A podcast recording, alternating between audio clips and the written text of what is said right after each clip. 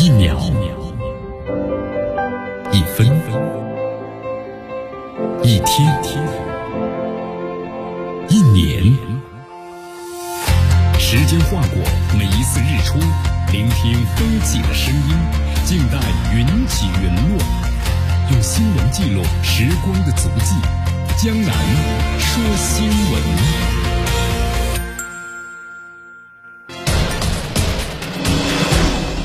时政要闻，大事汇集，一样的新闻，不一样的观点。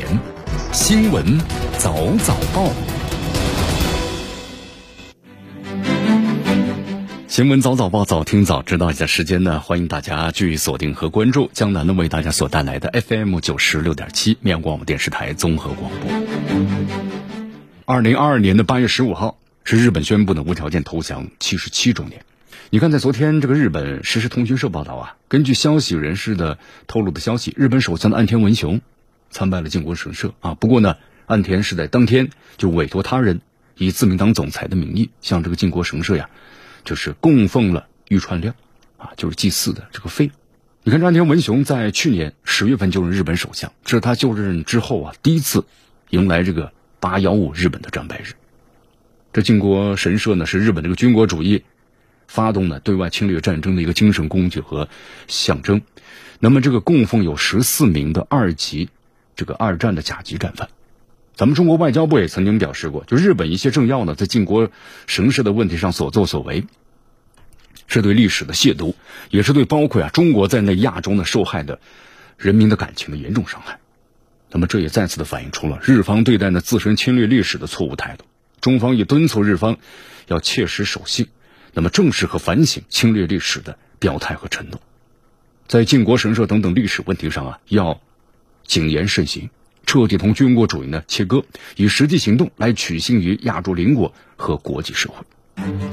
你看，在昨天啊，咱们中国驻日本使馆的发言人就八幺五前后啊，日本的内阁成员和一些这个国会的议员参拜了靖国神社，以及日本领导人呢向靖国神社那么供奉这个祭祀费。那么，面对记者采访是这样说的。靖国神社呢是日本军国主义发动侵略战争的重要的象征。那么供奉的富有是这个责任的甲级战犯啊罪责，宣扬二战的错误历史观。日本在靖国神社问题上出现了消极的动向，那么事关的国际公理和历史的正义，也涉及到呢亚洲受害国人民的尊严和感情。那么中方对这个错误行径啊表示强烈的不满和坚决的反对，已经方日方呢提出了严正的交涉。你看，这日本呢，要以史为鉴呢，还是要正确认识和深刻反省一下过去那段侵略的历史。现在日本的右翼势力啊，军国主义彻底的划清界限，那么这样的话才能够取信于亚洲邻国和国际社会。你看，咱们中国呢，现在敦促日方你要恪守迄今的在历史的问题上，就你们自己做出的表态和承诺，停止一切的美化侵略的战争，包括呢歪曲历史认识的行为。还是实际行动体现出来吧，啊，吸取历史的教训，坚持呢和平发展的姿态，这才是日本现在所要重视的。好，你看我们在节目当中呢，也为大家介绍了最近一段时间呢，这个日本很跳腾，这个跳腾指的是，你看包括像这个美国众议院的这个议长佩洛西在窜访台湾之后，你看其他的国家呢都一致谴责这个啊这样的一种行为。哎，但是日本呢很高调，对吧？你看日本呢为什么会这么高调呢？包括像韩国的总统都退而不见这个佩洛西，那为什么日本很高调呢？因为日本认为这是他发展的契机。你看日本要修宪，这个修宪的话必须要得到这个美国的支持，而他现在利用的是什么？啊，就是中美两个大国之间的这样一种战略竞争。那么他在这个竞争当中啊，能够获得自己所得到的利啊，因为这个美国也希望在亚洲建立一个类似于像北约的小圈子。来围堵这个中国，那么面对日本这样一种积极的态度，那美国肯定是要投其所好，也要让日本获得所他所获得的利益，啊，所以说日本就抓住这样的机会。但是话说回来了，不正视历史的国家，那么都是搬起石头砸自己的脚。好，现在的话，你看我们说任何一个国家都迎来了一个什么呢？大发展的这么一个契机。你看，包括像这个菲律宾，菲律宾呢，在新的总统上任之后啊，其实你看媒体我们在前段时间报道，就感觉菲律宾的外交的政策一直呢举棋不定。但是现在的话呢，基本上定下来了。你看，在昨天又有一个好的消息，菲律宾交通部啊，在当昨天表示，该部门呢和中国驻菲律宾大使举行了会谈，就是正式重启了啊中资贷款的交通项目的相关的谈判。你看之前的话呢，就说这个项目的暂停因为是前总统杜特尔特和中国呢所进行这个交流和谈判的，那么现在认为有些问题。好，其实这也认识为是个风向标，就是和中国之间的这个外交政策是不是就发生很大的变化？但是现在呢，重启就预示着这些呢。那么都子虚乌有了。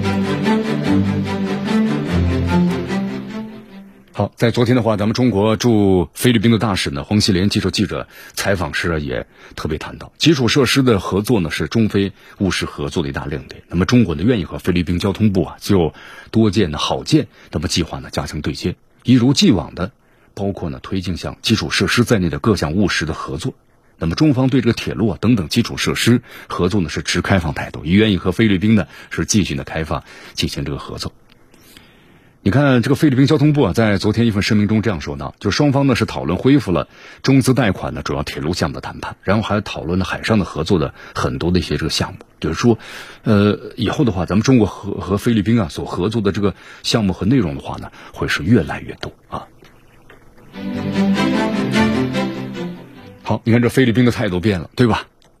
那么德国的态度也变了。但这个德国的态度呢，不是变好了。你看昨天这个媒体报道说，德国总理舒尔茨在柏林呢举行了自己在任期之内啊第一次夏季新闻的发布会。那么重点谈的就是俄乌冲突、能源危机，还有供应链的危机、地缘政治等等的国际议题啊，也回答了现场的提问。你看其中当然离不开中国呀，就谈到了中国啊。他坦言自己在目前的话呢，没有访问中国的计划。你看这个舒尔茨的话，从他这个上任到现在。呃，和咱们中国还没有什么深入的交流。其实呢，不光是舒尔茨啊，你看像这个德国新政府要上台这么大半年了，迄今为止没有一名这个内阁成员就是公布过访问中国的行程。我说，在这个默克尔时代的话呢，经常会和中国交流访问。现在呢，形成了个鲜明的对比啊！你看，不仅如此，这舒尔茨还表示说，德国将致力于呢进口渠道的多元化，那么降低对中国呢供应链的依赖。呃，舆论呢普遍认为，就是柏林方面已经开始释放信号了，就未来该国呀可能会在贸易方面呢跟随着美国的脚步，加入围堵和孤孤立呢中国的行动。你看，我们说从这个特朗普时代开始，美国就还有预谋的炒作呢中美经济的脱钩嘛，因为发现中国在不断的和平崛起啊，美国在从各个方面来压制中国。你看这个美国的话呢，我们说不光说说呀，那在特朗普时期极限施压，拜登上任之后呢，同样是没有改变，延续了这个激进的政策。你看现在这个在美国呀，不光自己的脱钩啊，他鼓动他的盟友们就仿效他，一块儿呢和中国脱钩。也，包括德国在内，有多个西方国家表达过要降低对中国依赖的想法啊。但是呢，话说回来，就是我们说在德国政府这些领导人，就是咱们说的这些政客们，他可以这么说，但是让德国的工商界犯了难。你看，在咱们中国的话，很多德国企业从这个车企，对不对？从其他的各个家用电器，那非常非常的多了。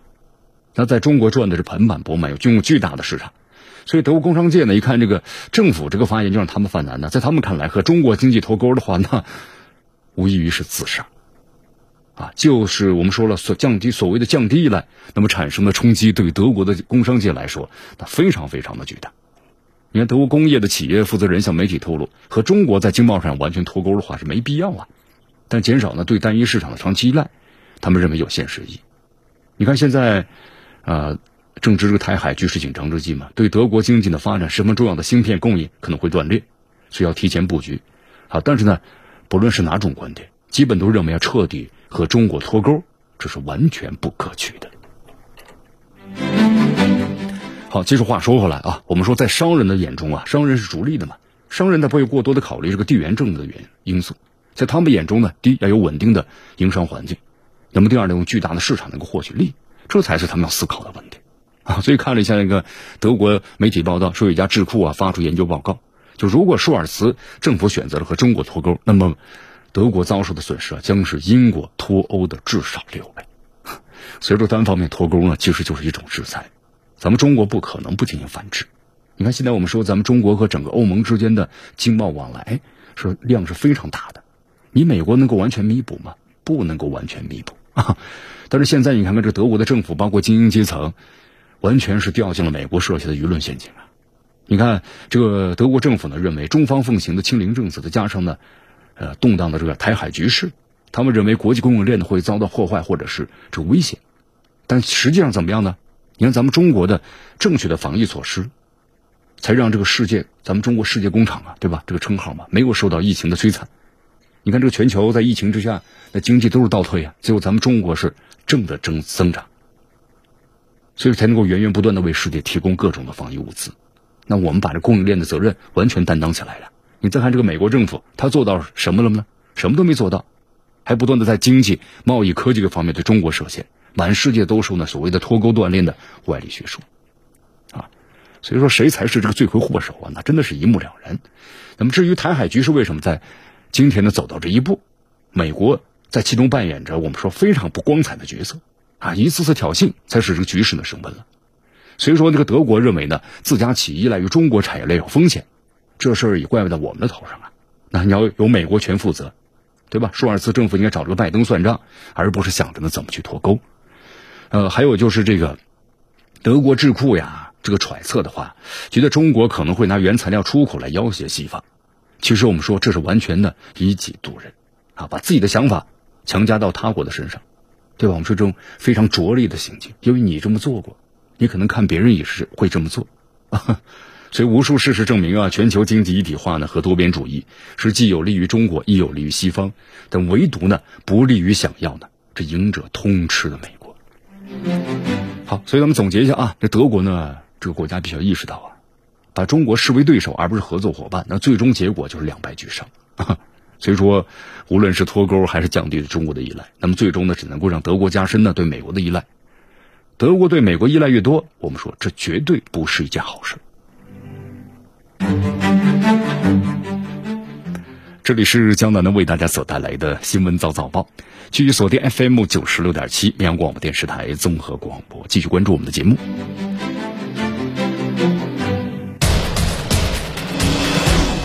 时政要闻，大事汇集，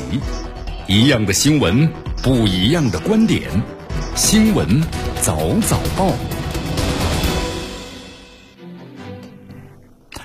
继续回到呢江南为大家所带来的新闻早早报啊，我们来关注呢下面的消息。你看现在美国呢也够乱的了，对吧？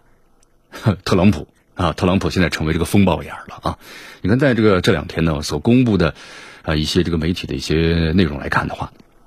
你看包括从这个法院显示的文件。那么就说明特朗普确实是有罪的啊！美国联邦调查局的 FBI 从他的这个佛罗里达州的海湖庄园，那么找回了绝密的、非常敏感的文件啊。之前的话，因为联邦联邦这个法官呢进行了授权，就是说，你看之前的话，包括像这个联邦调查局或者法院都没有公布，对吧？有没有到底这个政府或者相关部门所公布的那这个搜查令？因为你到底是这个突然一下子是非法的，那么还是呢就是具有这个相当的这个权限啊？那么现在。之后呢，公布了。那么根据法院所公布的财产收据显示啊，FBI 特工呢从这个搜查当中啊，就是从特朗普的这处房产里头，那么拿走了是十一套机密的档案。根据报道呢，这带走的档案当中呢，包括一些不仅标注有呢绝密文件，还标注有这个敏感的分隔信息的文件，说这是一个保护呢美国重要机密的特殊的类别。就说明这个文件呢非常的重要，如果遭到泄露的话，可能会对美国的利益造成呢异常严重的损害。呃，这个搜查令呢还说，这个联邦特工啊正在调查可能存在的违反的三种不同的联邦法律的行径啊，包括就是反间谍法对收集啊或者传输或者是丢失的防务情报的行为要进行约束的法规啊等等等等。那么如果要坐实的话，你看特朗普我们说了，那可能要吃这个牢饭十年了啊。你看，根据这个媒体的报道说，美国这次联邦特工呢，还收集了其他可能的总统档案，啊，包括有这个赦免了特朗普的盟友罗杰斯通的命令，一个装有呢文件的皮箱，以及呢有关的这个美国总统的信息。特朗普的这个律师啊，就是鲍勃啊，斯金纳鲍勃，他在这个海湖庄园呢遭到就是搜查的时候啊，他是在现场的，他签署了两份呢财产的这个收据。啊，之前的报道当中还说啊，就是特朗普声称特工们查获的文件都是解密的，没有问题。他如果坚称的司法部门要，呃，就是提过分要求的话，他会把这文件呢全部上交。你看，就说，啊，现在特朗普呢在，就是在任期间的话呀，在美国有些法律规定，就是他有权解密情报，但是一旦离任的话呢，这个权利就会失效。那么现在就是不清楚啊，特朗普拿回的这些文件是不是曾经被解密过啊？你看，包括像这个美国国家档案馆的在内多个机构曾经要求特朗普呢，按照这个法律的就联邦法律要求，你要把总统档案呢全部交出来。但是呢，特朗普好像没交啊，依然是自己呢保持着保保有这些文件。那么，另外根据报道呢，对这个海湖庄园的搜查呀，是司法部门呢正在进行的一项调查的一部分。啊，这个调查呢，好像是在今年早些时候啊，从特朗普的家中呢找回的白宫的这个机密档案，就还不清楚。这个司法部门只是把这个搜查令呢，你作为要找回机密档案的一种手段，还是作为前总统呀对他进行刑事的调查或者起诉他的一个部分？因为当然现在这个美国媒体都在分析嘛，就说这是民主党的对共和党，因为在现在拜登看来的话呀，他是这个美国历届总统呢，你看任期这两年，这个支持率最低的一位。那么今年下半年的美国中期选举肯定会大败特败啊，所以在这个之前的话来一次绝地反击，那至少要抹黑，就是现在共和党的这个红人特朗普啊，共和党这个特朗普的呼声蛮高的嘛，所以说在这种情况之下把你给抹黑一下啊，打严厉的打击。所以说这事儿发生之后的话呢，你看啊，共和党呢也发誓要回击这个拜登政府，认为他们认为就是是一种的政治迫害。你看，根据新闻媒体的报道，共和党人呢对 FBI 司法部长呢，还有这个包括，呃，联邦调查局的局长就是克里斯托弗雷予以了强烈批评。其实这个联邦调查局的局长呢，他是由特朗普提名，在二零一七年呢获得参议院批准的担任的。但是现在看来，他似乎也加入到民主党这边了。根据媒体的报道，那么众议院的共和党的这领袖就是麦卡锡，啊，这两天呢点名批评这个加兰，称他呢需要做很多解释的工作。啊，加兰呢，在十一号的时候，他亲自授权呢，就是啊，FBI 呢，就是搜查特朗普的住所。那麦卡锡说啊，他为什么要分裂这个国家？你看，根据媒体报道，自从搜查了这个特朗普的海湖庄园之后呢，尽管这个搜查令是获得法院批准的，但是共和党人呢一直在指责，就是 FBI 呢和这个司法部门的手伸的太长了。那么他们把这些行动啊和盖世太保，就是一些二战时候德国的盖世太保啊政治迫害联系在了一起。你看这两天呢，就是还发生一些事情啊。有一名这个身穿的防弹衣的持枪男子，在十一号的时候呢，试图要闯入这个 FBI 啊辛辛那提的办公室，但最终啊被警察呢开枪给打死了。那么众议院共和党人呢否认，就说是他们煽动这个支持者呢就是暴力啊来冲击这个执法部门。因为你看，在这个事件发生之后啊，特朗普的一些这个支持者们就说要拿起枪来保卫特朗普。我们说，在这个美国的话，共和党和民主党那是这个势力的话呢，是势均力敌的。双方的支持者呢，那都是七千万左右，六万的六千到七千万左右，刚好就是一半，各个一半，势均力敌。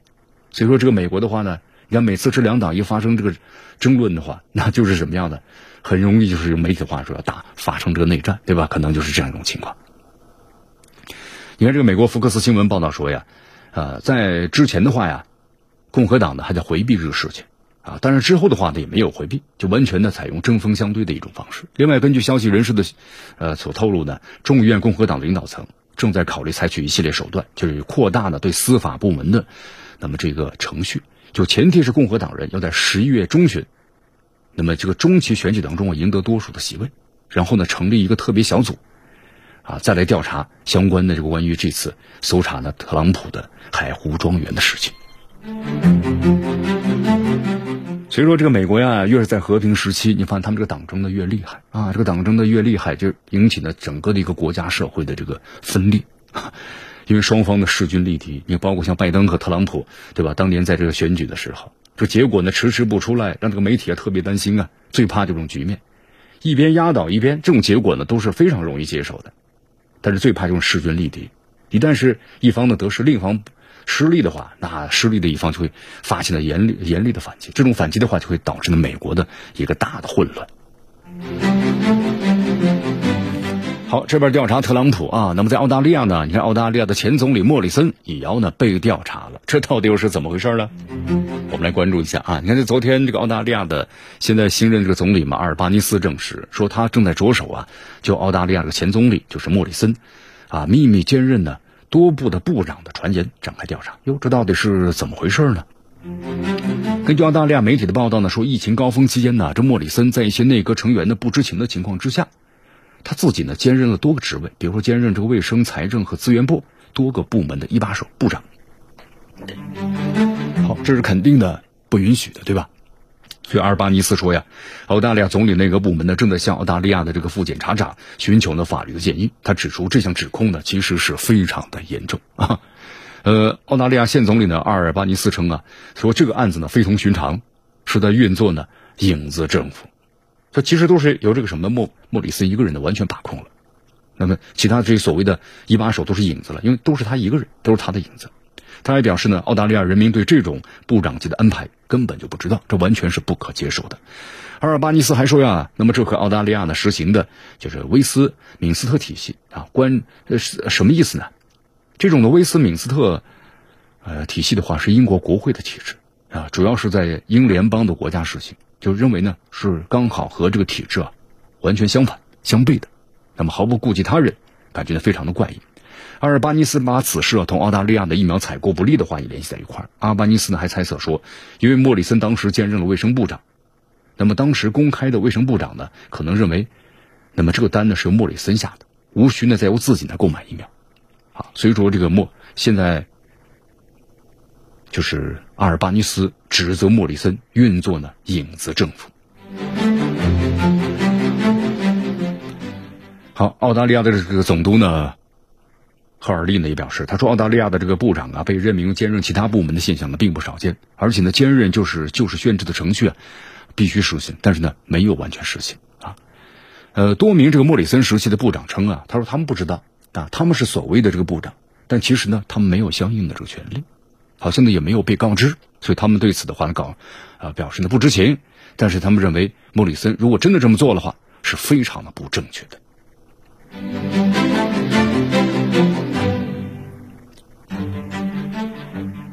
好，你看，我们说莫里森现在这个做法呢，一旦被公布了啊，现在正在调查了解，那么是不是真有此事？你看现在的话呢，从这个澳大利亚来看的话，啊，各个党派，包括呢县政府，那么对莫里森呢都进行了批评和指责啊。现在这个莫里森的话，你看，一旦是如果被坐实的话，那这个麻烦呢也就大了。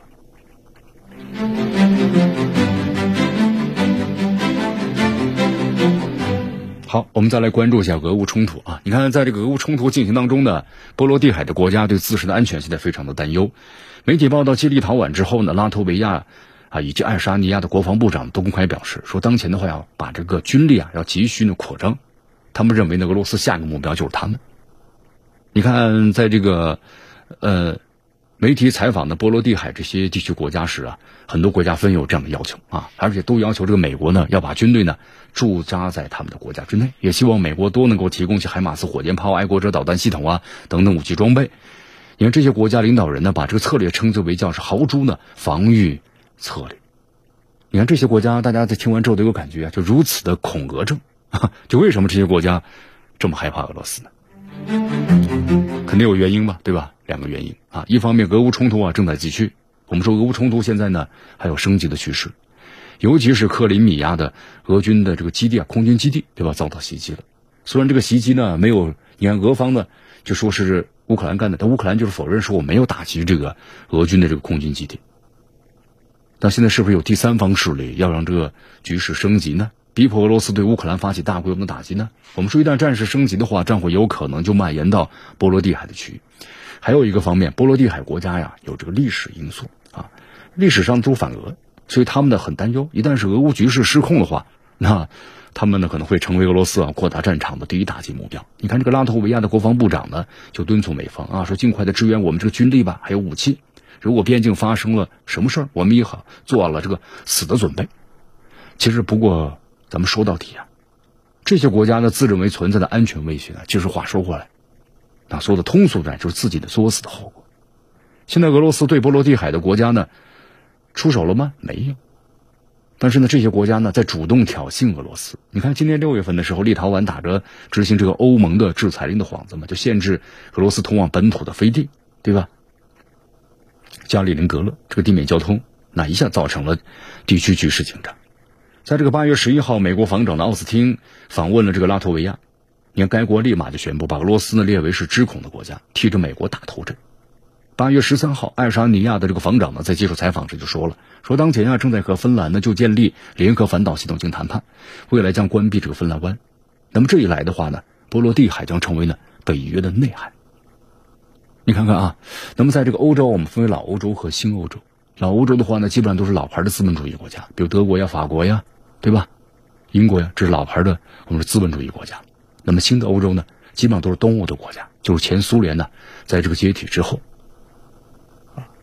那么独立出来的这些国家，比如波罗的海这些小国。那么这些国家的话呀，完全就倒向于这个美国啊。所以说，大家看看啊，这反复挑起事端的波罗的海的国家，你看他们极力渲染这个俄罗斯才是威胁。一方面怕俄罗斯对他们动手，但另一方面就不断的去挑衅俄罗斯。那么这些国家呢？你看，在为自己挖掘坟墓啊！其实他们的逻辑啊和美国是一样的。你看这个，这次俄罗斯对乌克兰采取特别军事行动，那就是美国在不断的推动着北约压缩俄罗斯的战略空间嘛。你看咱们中国外交部也说了，对吧？把一个大国，对吧，都欺负成那样了。但北约最后呢，却倒打一耙啊！污蔑俄罗斯呢，是步步的。紧逼，你看这些波罗的海的国家呀，体量都很小，人口也少嘛。你要包括像立陶宛的话，就才两百万，两百多万的人口。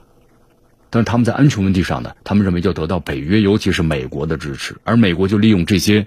特点啊，把这些小国家呢作为他们全球战略的牺牲品。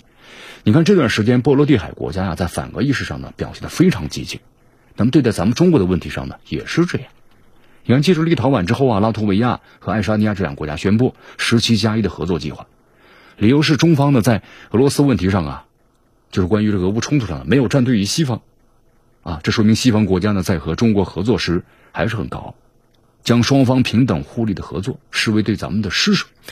那么另外这些国家呢还要掂量自己的分量。波罗的海这三个小国的经济体量相当相当小，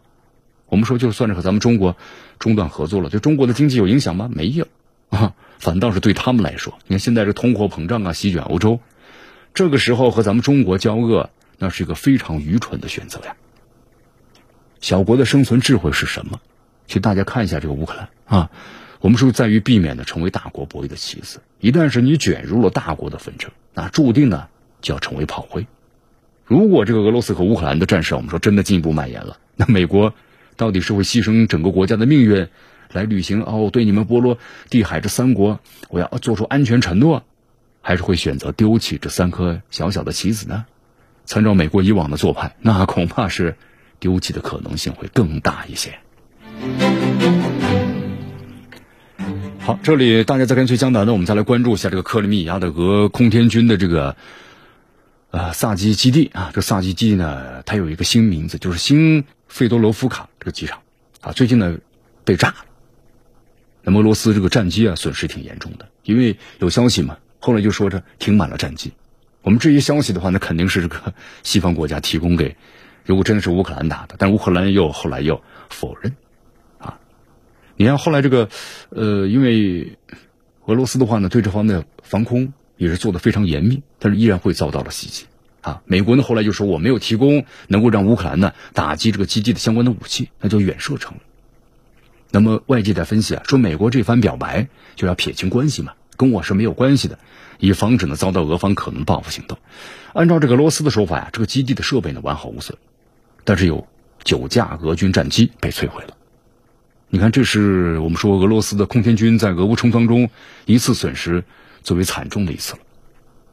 那么这个爆炸的原因到底是什么呢？你看乌克兰后来就极力否认呢，说我没有进行这个打击啊。美国也极力否认，我没有给提乌克兰提供，对吧？你没提供的话，我没有这样的武器，我怎么打击呢？乌克兰呢也在否认。根据西方所提供的卫星照片显示啊，那么这个基地啊有多架战机在这次的爆炸中呢被摧毁了。你看这个卫星图片显示啊，啊，在这个机场呢停的这个战机呢非常多，你看有苏二零，还有这个苏二四战斗轰炸机，啊，至少有三架苏三零的被摧毁，五架的苏二四被摧毁。但也有说法呢，可能就是俄罗斯的空天军损失更加严重，可能会达到二十来架这个左右。根据这个媒体的报道呢，你看这次。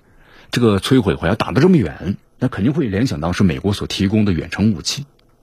但是美国后来马上就说撇清关系，跟我是没有任何关系的，我没有提供这样的远程武器。啊，乌克兰官方后来也说嘛，就是没我对不是我打的，不是我做的。啊，乌克兰总统泽连斯基啊，在十一号的时候全国讲话时也提到了，说短短的一天让这个占领者呀损失了十架战斗机，其中九架在克里米亚，另外一架呢在扎波罗热的方向。那么他们没有证实啊，就说这些攻击是我们发动的。那么是什么武器打到这个克里米亚俄罗斯的这个空军基地呢？好，你看外界都在分析这个事情啊，美国呢一直在撇清这个事情，洗脱这个 嫌疑。如果真的是乌克兰军队呢发动的攻击的话，那最有可能使用的武器肯定是美国所提供的援助型号啊，对吧？你看这个媒体分析啊，说这个，呃，克里米亚的就俄罗斯萨基基地呢，它距离俄军的控制前线至少有两百公里。我们说这个两百公里啊，基本上还是超出了乌克兰远程火力打击的范围啊。乌克兰现在呢，比如说打的比较远的这个，就是用原点的 U 嘛，近程弹道导弹，这个导弹的话呢，射程就一百二十公里。那么乌克兰自己呢所生产的海王星反舰导弹，那么最大射程是二百八十公里。但是装备数量呢是很有限的，而且这次冲突打到现在半年多了，基本上都消耗殆尽了，啊，因此这次就乌克兰军队啊袭击这个萨基基地最可能使用的武器，那就是美国向乌克兰提供的海马斯多尔火箭炮，因为这个火箭炮系统啊，它如果使用了像这个陆军战术导弹的话，呀，它一般的火箭弹呢，那就是七十公里，但使用这个陆军的战术导弹来发射的话，那么射程会超超过三百公里。啊，你看之前的话，这美国媒体的发言嘛，说拜登政府担心就乌克兰使用这个远程武器，那么打击这个俄罗斯的一些国土的纵深目标，那么会激起俄罗斯的打这个巨大的反击，所以说一直没有提供。啊，但是现在到底提供还是没提供呢？那这里可能只有乌克兰和这个美国啊自己知道了。你看，还有一种可能就是乌军呢使用了美国和丹麦提供的鱼叉反舰导弹，这个鱼叉反舰导弹的话呢，射程是一百公里。但如果采用空中发射的状态啊，它据说可以打的呢更远一些。你看现在普遍在分析啊，由于导弹的接口标准不一样，那么乌克兰的俄制战机啊，你说它要发射这个西方导弹很难，对吧？标准制式都不一样，那么改装的话也非常困难。但最近美国承认呢，乌军战斗机多次使用的美制的这个哈姆反辐射导弹打击俄军雷达，据说这个俄罗斯的一些 S 三零零那么被摧毁了多具。啊，这就暗示乌克兰是不是获得了可以发射西方导弹的战机呢？好，咱们再来分析一下，如果美国在这个萨基基地的爆炸事件上说的是实话，那么乌克兰军方是不是可能会独立完成这个攻击呢？你看，还有分析认为啊，可能是乌克兰的特种部队策划了这次袭击啊。你看，包括像这个英国对吧，也在这个乌克兰给他们训练这个特种部队，深入敌后摧毁这个对手的空军基地。你看，包括像这个英国的。特种空心团 SAS 那都是拿手好戏啊。那么还有这个基地啊爆炸，我们说最大的可能性，除了特种部队就是破坏，还有就是远程的这个打击。而且乌克兰特种部队啊，在这个基地附近呢携带爆炸装置，比如小型无人机发动袭击。但是从这个萨基基地的损伤情况来看呢，这个爆炸使用的爆炸规模呢远远超过了小型无人机的运载能力啊，这个力量是非常大的，这个当量是很大的。所以分析啊，还是可能乌克兰使用了史上最新研制的这个雷霆二号导弹系统。根据媒体的报道说，这个导弹系统呢，它的射程超过两百八十公里，而且一枚这个雷霆二号啊，它可以呢携带半吨的炸药，基本上可以把这个一万平方米范围的目标给炸得粉碎。啊，当然呢，这个消息呢也没有得到相应的这个证实啊。好，所以说现在为什么这外界非常关注这个事儿呢？因为他如果要是坐实了是乌克兰打击的话，那。可能相对来说，这个俄罗斯的反击的力度就会大了，这也是美国呢所不愿意看到的。继续锁定和关注江南呢为大家所带来的新闻早早报，时政要闻，大事汇集，一样的新闻，不一样的观点，新闻早早报。继续锁定和关注江南呢为大家所带来的新闻早早报，继续锁定 FM 九十六点七绵阳广播电视台新闻广播。好，现在这个俄罗斯，我们说在经济方面的、金融方面都遭到了美国为首的西方国家的这个一轮接一轮的制裁。这个制裁呢，我们说对俄罗斯来说确实还是有很大的影响的。你看，在昨天俄罗斯消息报的报道，由于受制裁影响啊，现在俄罗斯采购这飞机零部件呢，这个阻力非常大，你买不到，西方国家就不给你卖了，也欧很多欧洲国家。俄罗斯航空公司啊，那目前呢就是提出，他们希望把完好的零部件呢从一架飞机，比如说不用的，先把它拆下来，安装到其他的飞机上呢，就程序的合法化。那么这样的话，让飞机呢保持正常的运行啊，这是我们说呢啊无奈中的无奈，只能先这么去做了因为你要去购买零部件的话呢，那西方制裁你根本就是买不到的。所以说现在这个俄罗斯啊就采取了这样一种方式啊，确实挺困难的。你看俄罗斯从各个方面，不是之前有消息吗？从俄罗斯从这洗碗机当中拆出芯片，用到这个武器当中，因为西方制裁，芯片呢买不到了。那么现在俄罗斯的话呢，自己也在不断的研制。啊，其实还是那句话，像咱们中国一样，你看高科技方面是到美国卡脖子，那我们就自自己研制吧。所以有的时候呢，要感谢一下，对吧？让我们的整个的工业呢越来越完善。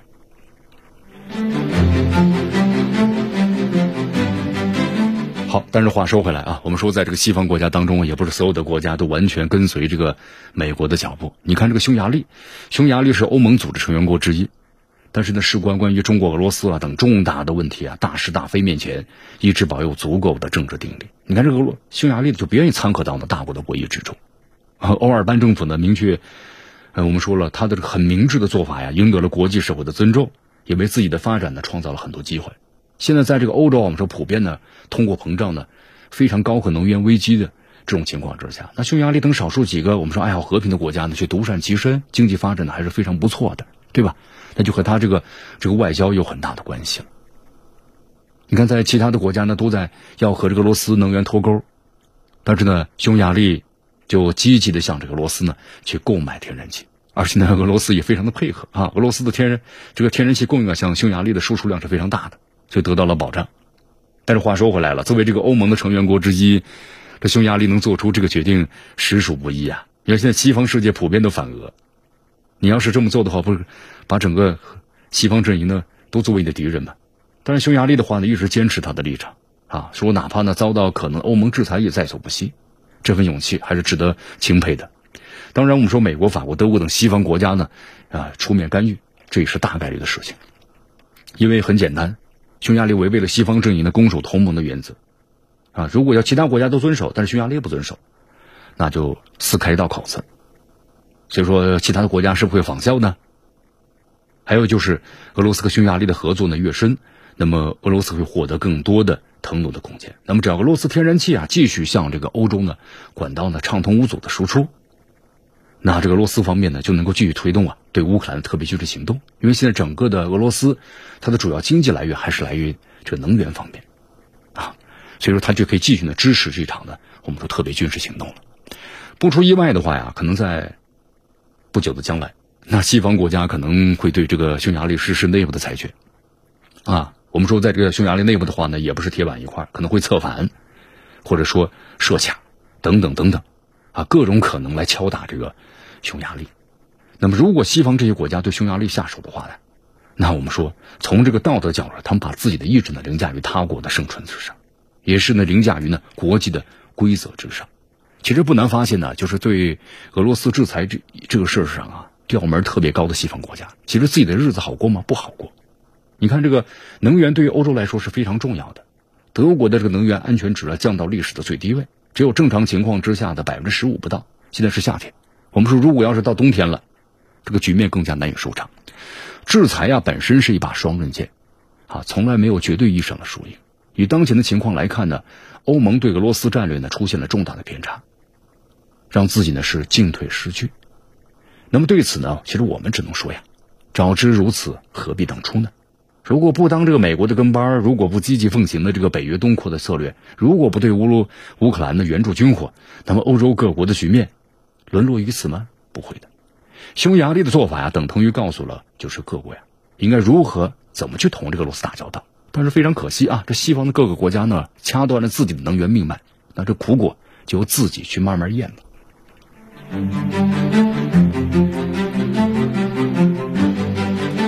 好，我们再说条消息啊！你看，现在乌克兰之外啊，北约又在酝酿呢另外一场冲突，这到底是怎么回事呢？爱沙尼亚的这个防长呢，佩夫库尔的表示说，爱沙尼亚和芬兰正在商量建立这个联合导弹的防御系统，说这个系统可以使两国呢关闭这个芬兰湾，禁止俄罗斯军舰的驶入。说这个倡议啊，将会呢在芬兰呢顺利加入北约之后来实施。其实他这个做法呀，推动北约又在海上的扩张了。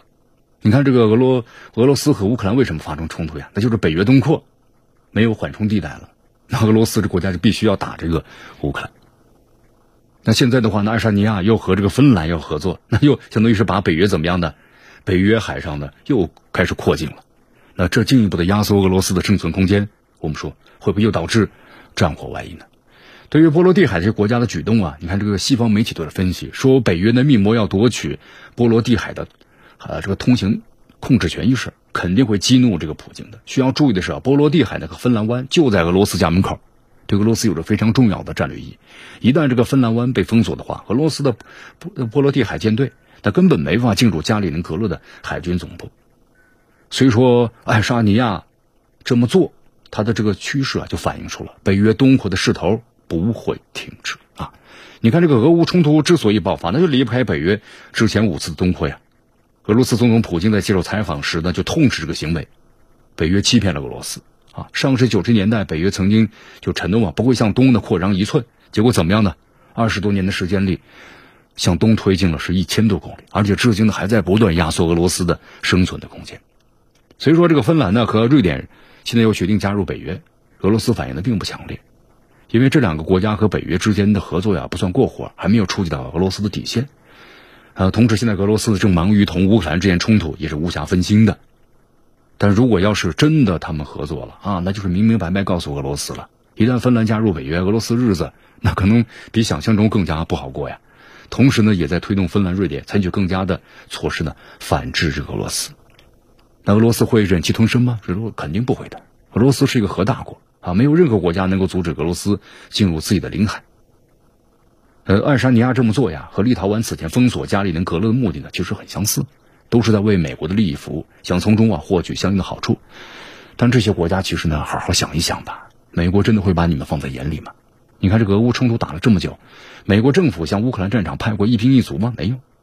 那么爱沙尼亚的利用价值和乌克兰相比小的太多了，美国怎么可能为了你这样的国家和俄罗斯起冲突呢？啊，就算是你爱沙尼亚对美国表忠心，美国也不见得呢予以呢实质上的奖赏。但是爱沙尼亚在原则问题上挑衅俄罗斯，那肯定会遭到这俄罗斯的反击。俄罗斯一旦出手，那爱沙尼亚就会感觉到疼痛啊。但是美国会出手吗？多半是袖手旁观啊。那到时候你爱沙尼亚后悔就来不及了。好，以上就是今天的我们新闻早早报的全部内容啊。接下来呢，我们就一起进入呢今日话题，咱们谈一谈七投降七十七年之后，这日本到底反省了没有？